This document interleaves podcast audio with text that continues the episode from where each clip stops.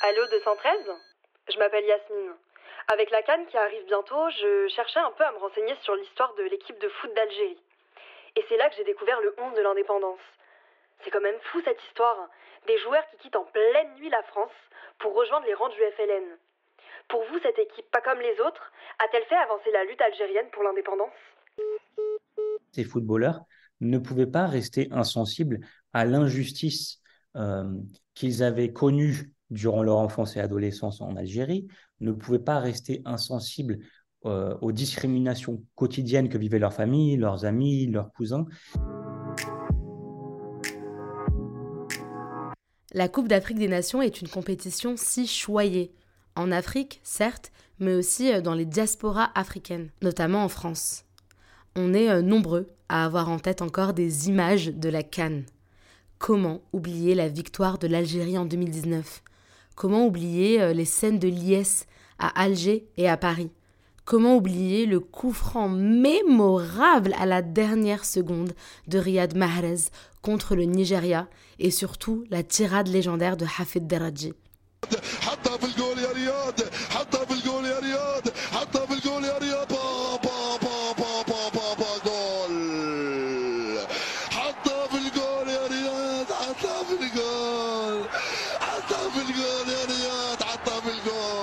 À l'occasion de cette canne qui débute le 13 janvier en Côte d'Ivoire, je voulais absolument vous faire un épisode sur le thème du ballon rond.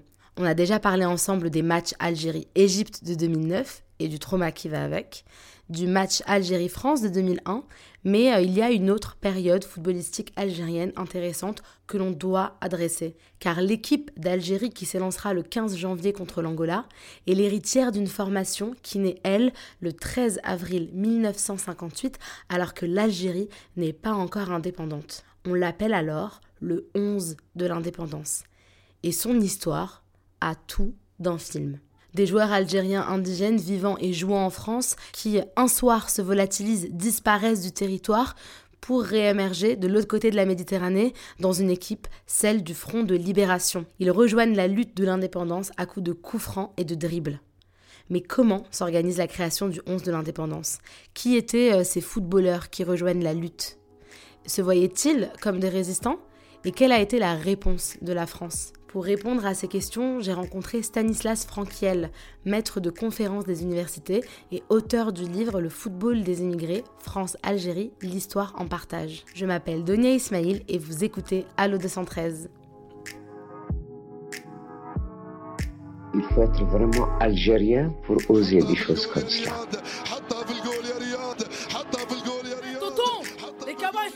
Au plan administratif, nous étions des indigènes.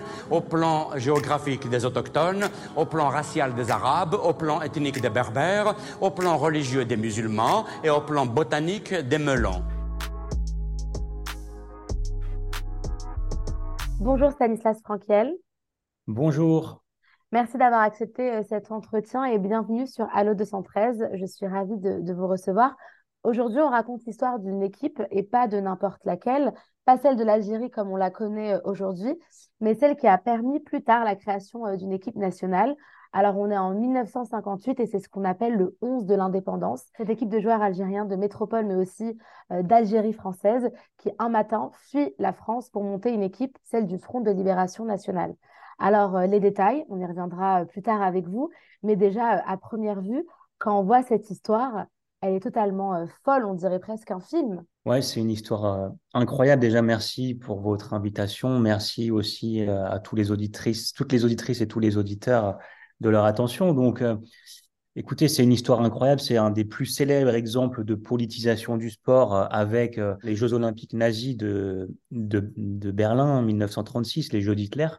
On a une utilisation du sport à des fins stratégiques, à des fins de rayonnement international et surtout, on a euh, tout d'abord 11 euh, footballeurs professionnels qui évoluent en métropole, qui vont tout quitter en 1958 dans la plus grande incertitude. Ce rapport entre le foot et la lutte est vraiment historiquement inscrit en Algérie et plus largement euh, dans la région. On a l'impression de voir un lien très fort entre ces deux entités, que ce soit en Algérie ou ailleurs.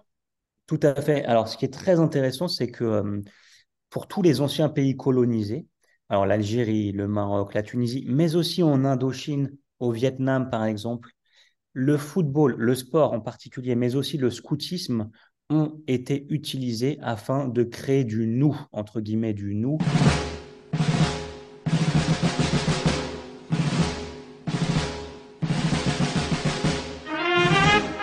Ça a été un foyer du nationalisme, euh, alors algérien pour le, dans le cadre algérien, mais si vous parlez avec vos parents, grands-parents, arrière-grands-parents, ils, vous diront la même chose, c'est que euh, ils avaient autour d'eux des scouts et des sportifs, puisque c'est dans ces clubs euh, locaux algériens, ces clubs, ces clubs musulmans d'Algérie, qu'ont été chantés pour la première fois des hymnes, qu'ont été donnés des cours d'histoire, qu'ont été donnés aussi des cours de religion. Et ces clubs ont été vraiment euh, euh, des lieux de construction du nous, euh, des lieux de façonnement d'une identité qui étaient maltraités, complètement évidemment maltraités par un système colonial profondément discriminatoire et injuste.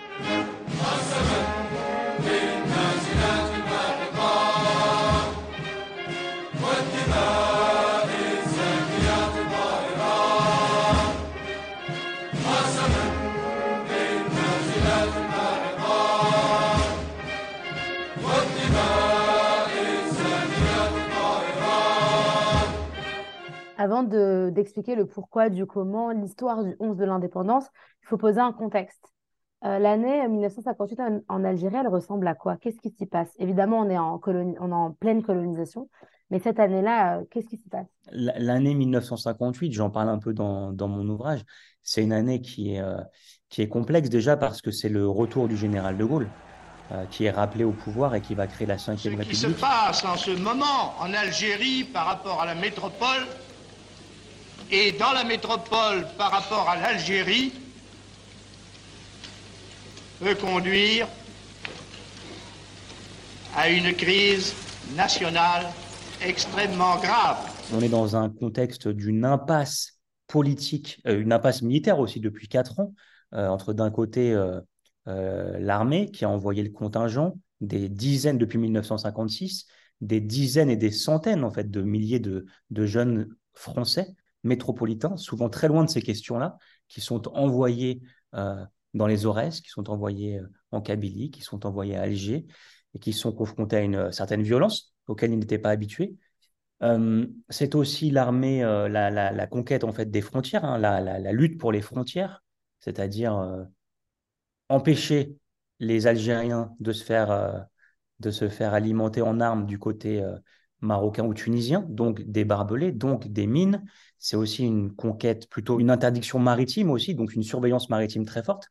Euh, avec des, brigades euh, maritimes, de sous-marins, etc. Sur le plan du football local en Algérie, euh, depuis deux ans, en gros, le FLN a ordonné aux clubs musulmans de s'arrêter de jouer hein, par contestation, et donc les et aussi aux footballeurs musulmans qui jouaient dans les clubs européens d'Algérie, puisqu'il y avait en gros deux types de clubs, les musulmans et les clubs européens d'Algérie, doivent aussi s'arrêter de jouer. Donc, euh, ce qui va emmener, ce qui va accélérer la migration de ces footballeurs musulmans vers la métropole. Donc voilà, donc c'est un contexte de tension, d'incertitude. Et on a de l'autre côté de la Méditerranée, dans le championnat de France professionnel, toutes les saisons, depuis les années 50, une quarantaine de footballeurs euh, algériens, hein, je parle ici des musulmans d'Algérie, qui évoluent dans les clubs de première et de seconde division.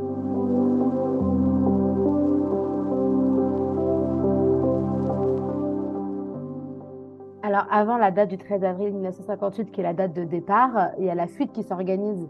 Et euh, déjà, quand on connaît l'histoire de cette fuite-là, donc vous allez nous raconter aussi, on voit qu'elle ne peut pas se faire en une nuit. Évidemment qu'elle a été pensée, elle a été organisée. Comment elle s'est organisée, cette fuite-là, et pourquoi prendre le parti du football comme contestation? Alors, bon, le football, parce que euh, c'est un. Bah, le, football, c'est devenu, en fait, depuis les années 1930, dans, dans, en Europe, et, mais aussi dans le monde, c'est devenu un langage mondial. C'est-à-dire que pour euh, faire triompher une cause, pour euh, devenir une vitrine d'un pays, une vitrine d'un régime politique, pour avoir du prestige, on va passer par le sport de haut niveau. Alors, le football va être utilisé pour son retentissement et sa forte diffusion mondiale. Mmh ce qui se passe, c'est qu'en 1956, une équipe avait été complètement passée sous silence, mais ça reliait un petit peu votre question précédente sur euh, l'année 1958, c'est que l'ALN a été montée en puissance, l'armée de libération nationale.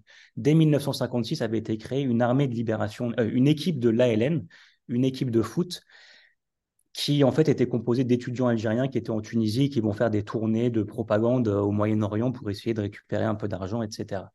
Euh, voyant cela, euh, alors la paternité de l'équipe du FLN était assez contestée. Moi, j'ai rencontré plein de gens qui m'ont dit qu'ils en étaient à l'origine, mais parfois c'était tout simplement des, menteurs en fait. Mais ce, qui semble quand même, il y a une version qui semble quand même revenir, c'est que dès 1957, un ancien footballeur professionnel du nom de Boumezrag, qui avait joué au Mans, commence à faire part de son idée euh, de créer, de réunir les meilleurs footballeurs professionnels pour en faire une équipe d'Algérie avant l'indépendance, en fait. Il va en parler notamment à euh, Ben Tifour, qui est un footballeur international français, mais qui est euh, algérien, hein, et qui joue un grand joueur de, Monaco et de Nice.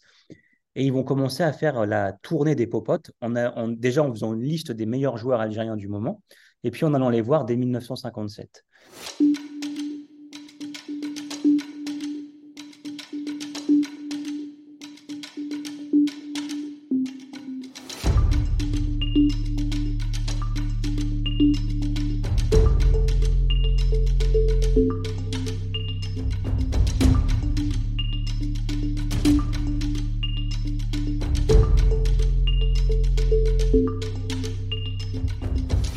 Sont très surpris. Hein. Au début, ils croient, croient que c'est un piège, qu'on est en train de leur tendre. Dans un contexte aussi tendu où le FLN euh, fait la guerre à son mouvement rival qui est le MNA, le mouvement national algérien. Euh, alors ils sont quand même rassurés par le fait qu'il y ait Ben Tifour, qui est un de leurs amis, qui est un de leurs aînés, et qui va les, rassurer sur ce, projet. Et donc il va y avoir euh, dès 1958 donc les premiers départs. Et en tout, il y aura quatre vagues de départ.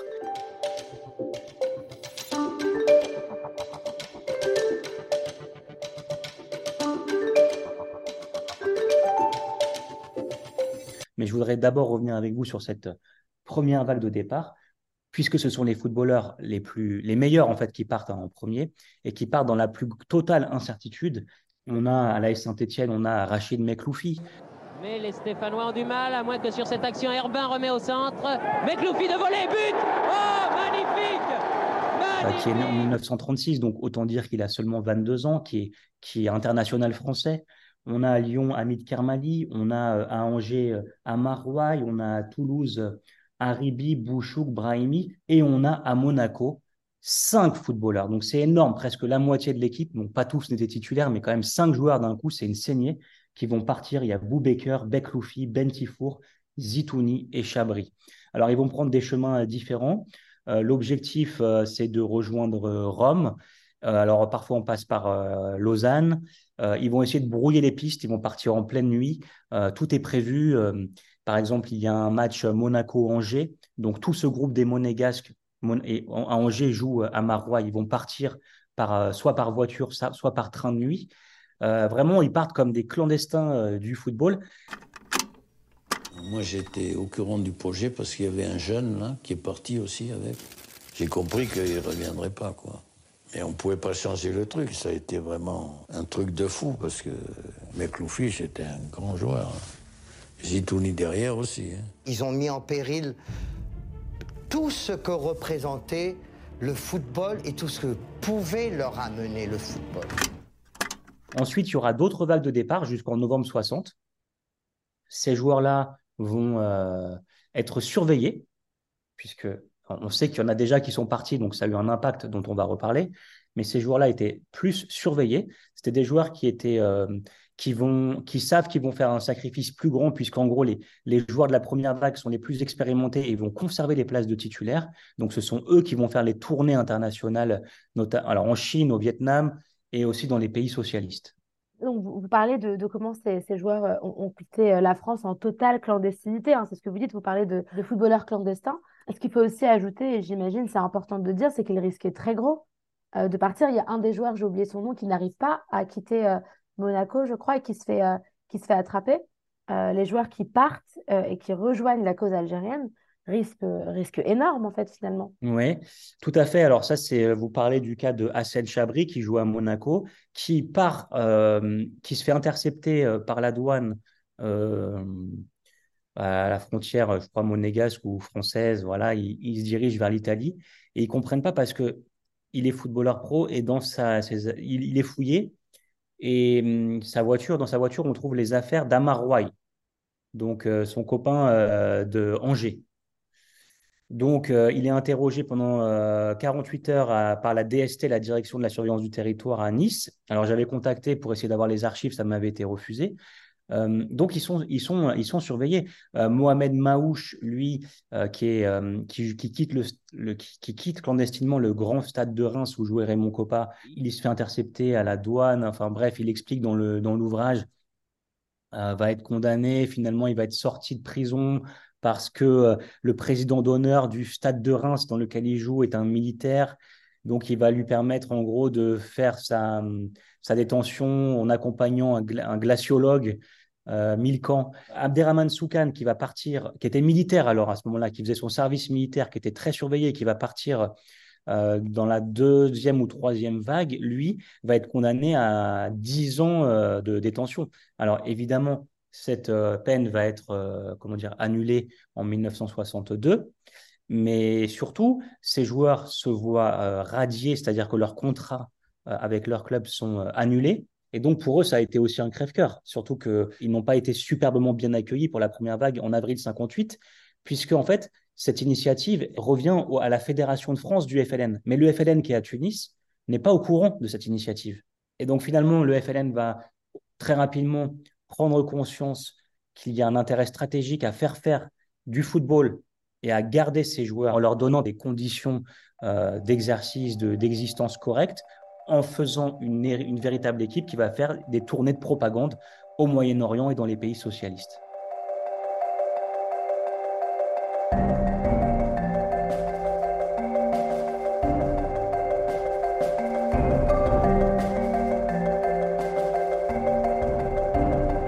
Au lendemain de, de cette suite, comment réagissent euh, les Français? Comment réagit la France, le gouvernement?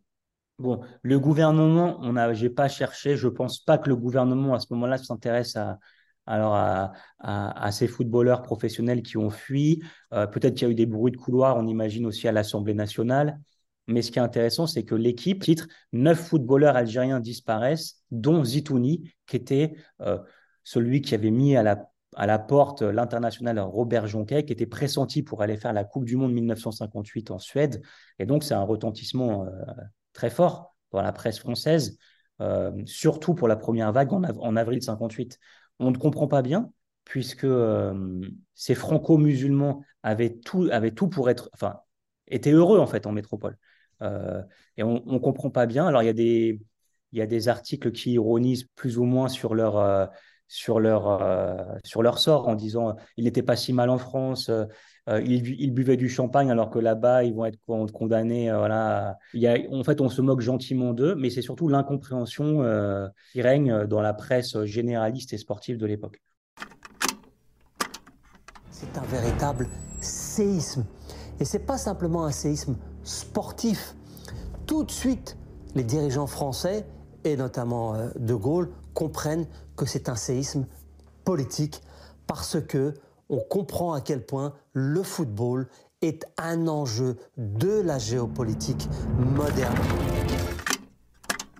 Donc la compréhension de se dire que ces joueurs euh, musulmans, donc comme on appelle musulmans parce que c'est des Algériens musulmans des indigènes, puissent en fait rejoindre la cause algérienne, c'est ça? C'est surtout qu'ils aient quitté leur, euh, leur employeur, où ils vivaient très bien leur vie, où, à l'époque on disait à la une là, de, de l'équipe, c'était il touchait 250 000 francs par mois, Zitouni. Donc ça semblait être une somme euh, très très importante.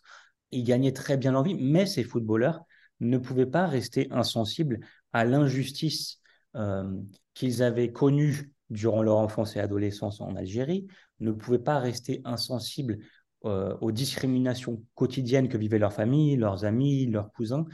Et c'est d'autant plus comment dire, remarquable que ces footballeurs étaient on, fait du football en gros de toute leur enfance. Hein. Le, footballeur autodidacte n'existe pas, ils sont tous passés par des clubs, etc. Et ces footballeurs n'étaient pas politisés au sens du terme. C'est-à-dire que durant leur, euh, leur séjour en Algérie, enfin leur, leur enfance, leur adolescence en Algérie, ils n'étaient pas des militants politiques. C'était pas des porteurs de valises, c'était pas des gens encartés. la moitié d'entre eux avaient évolué dans les riches clubs européens d'Algérie. C'est-à-dire que là aussi, les choses ne sont pas voilà, noires ou blanches. C'est que dans ces riches clubs européens d'Algérie, souvent, ils étaient payés. Ils pouvaient donc donner de l'argent à leur famille. Ça leur faisait accéder donc à un statut social, à de nouvelles rencontres, à des nouveaux vêtements. Et parfois même, on les faisait sortir du quartier musulman pour les installer dans un, dans un quartier beaucoup plus confortable. Et on leur trouvait aussi du travail pour leurs parents. Donc,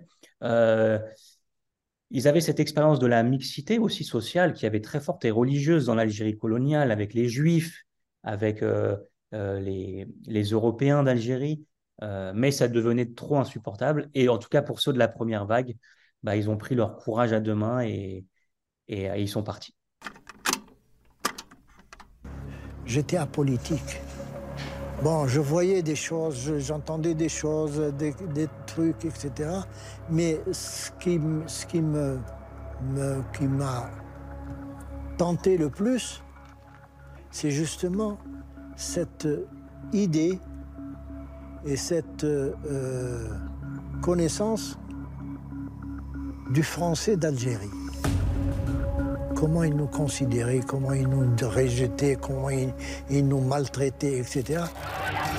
Mais Cloufi, originaire lui aussi de Sétif, accepte de s'engager au regard du massacre du 8 mai 1945. J'avais 9 ans et puis j'ai vu des choses incroyables. J'ai vu des choses incroyables, des, des, des, des mitraillages. Ils n'ont pas pris des gants. Et ça, ça m'a bouleversé. On en a un peu parlé quand vous l'aviez un peu évoqué. Euh, évidemment, ça fait l'effet d'une bombe et ça fait l'effet d'une bombe aussi parce que plusieurs de ces joueurs, euh, dont euh, et Zitouni, étaient présélectionnés pour représenter la France au mondial quelques mois après le mondial de 58. Donc ça fait encore, c'est comment dire, c'est pas aggravant, mais en tout cas, ça, ça rajoute à l'onde de choc du départ. Tout c'était des super joueurs. Et donc, euh, voilà, euh, Mekloufi, euh, qui était le petit jeune qui avait été déjà champion de France à moins de 20 ans avec l'AS Saint-Etienne, qui avait tout pour réussir, qui était en équipe de France, qui avait alors cinq ou six sélections, mais qui il y avait une très longue carrière en équipe de France qui, qui se profilait pour lui. Zitouni, qui avait été au bataillon de Joinville, donc l'équipe de France militaire française. et donc, c'est l'incompréhension totale il y a une très grande part de patriotisme. Il y a aussi peut-être aussi, euh, pour certains d'entre eux, Zitouni le dira dans un documentaire 30 années ou 40 années plus tard, il le disait, moi aussi j'ai eu aussi un peu peur. Peut-être que pour lui, c'est peut-être le plus dur euh, de, tout quitter. Pas, ça n'en fait pas euh, le, moins des, le, moins grand des patriotes, mais lui, il allait faire sa Coupe du Monde, son rêve, son, son Graal sportif. Et puis il disait, j'avais eu peur aussi dans ce documentaire de me faire abattre comme un chien à la sortie du stade, parce que le FLN ne rigolait pas à ce moment-là avec ceux qu'il appelait les, les traîtres ou les tièdes, ceux qui étaient peu engagés, je, le, répète, dans un contexte de grande rivalité avec le MNA. On ne voulait pas gagner des matchs, hein. on gagnait, euh, on jouait pour que l'Algérie soit euh, reconnue, ça, écoutée. La FIFA sanctionnera euh, les, pays euh, nouvellement euh, euh, fédérés à la, fédérés, hein, à la FIFA, comme le Maroc et la Tunisie, et les menacera de plus lourdes sanctions si, ces, pays-là étaient amenés à rencontrer l'Algérie, enfin l'équipe du FLN. C'est pour ça que l'équipe du, FLN, durant ces quatre années de tournée, il y a eu des moments de vide, des moments d'angoisse, puisqu'il y avait, y avait des difficultés à trouver des adversaires. Et c'est pour ça qu'on va notamment dans les pays socialistes, la Yougoslavie, la Hongrie, où on veille tout, la Roumanie, je crois, mais on veille toujours à ne jamais euh, rencontrer les équipes nationales officielles. On rencontre des équipes corpo, des équipes de travailleurs, des équipes dans les usines. Et donc aussi, il y a eu des merveilleuses tournées qui, ont euh, renforcé le nationalisme et qui ont renforcé le patriotisme de ces joueurs. Euh, pourquoi? Parce qu'ils ont rencontré Ho Chi Minh, ils ont rencontré le général Giap dans les tournées qui, parfois duraient plusieurs mois donc loin de leur famille qui était restée en, Tunisie. Donc imaginez ces 30 hommes. Alors, il y avait des clans, je l'ai dit, hein, tout le monde n'était pas euh, copain. Euh, euh, malgré tout, ils ont fait front commun pendant quatre ans. Et en 1962, le président algérien Ahmed Ben Bella qui est un ancien footballeur, puisqu'il a fait son service militaire à Marseille et qu'il a joué pour l'Olympique de Marseille, il a même inscrit un but, bah, en gros, va leur rendre leur liberté.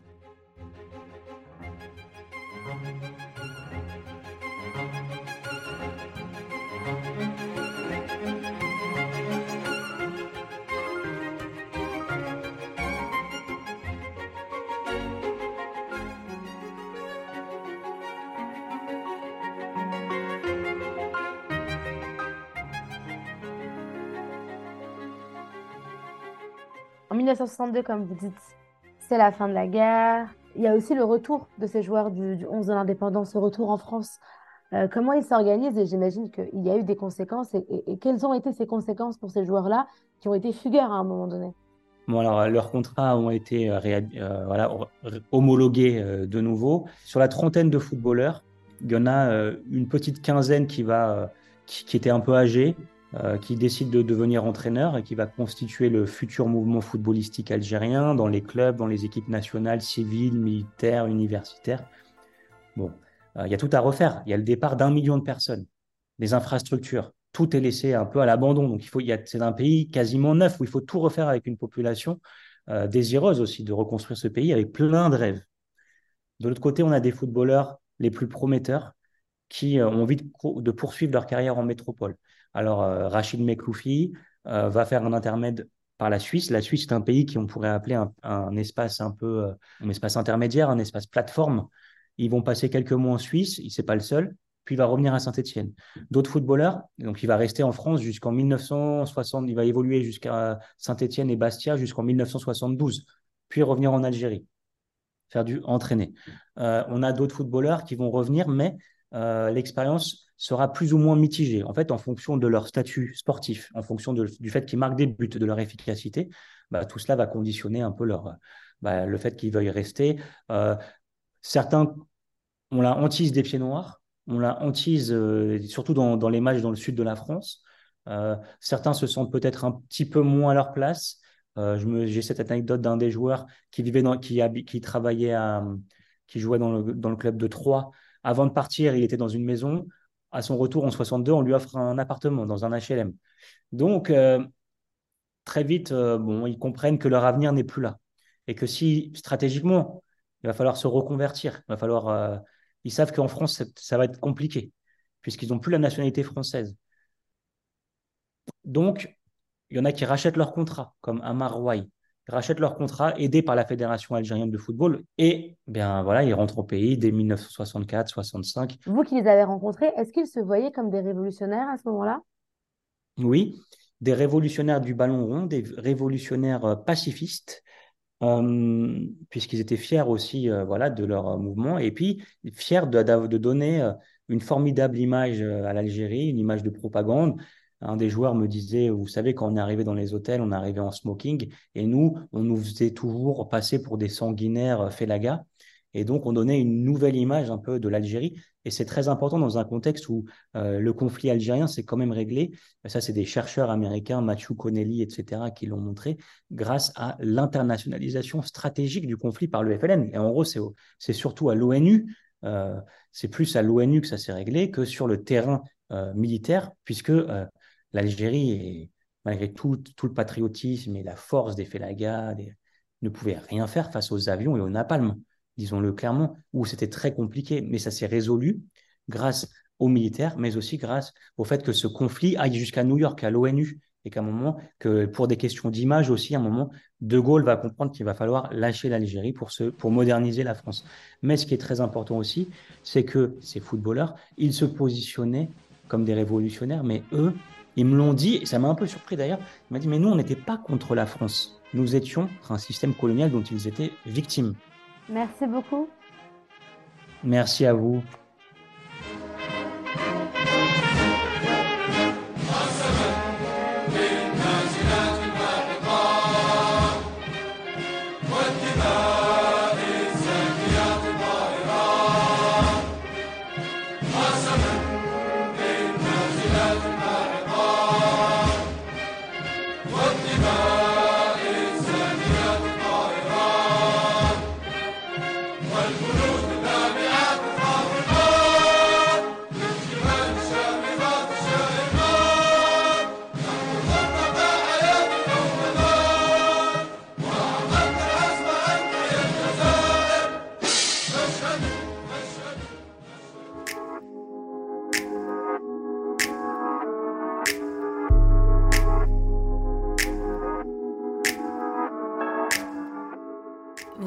D'écouter Allo 213, alors j'espère que cet épisode vous a plu.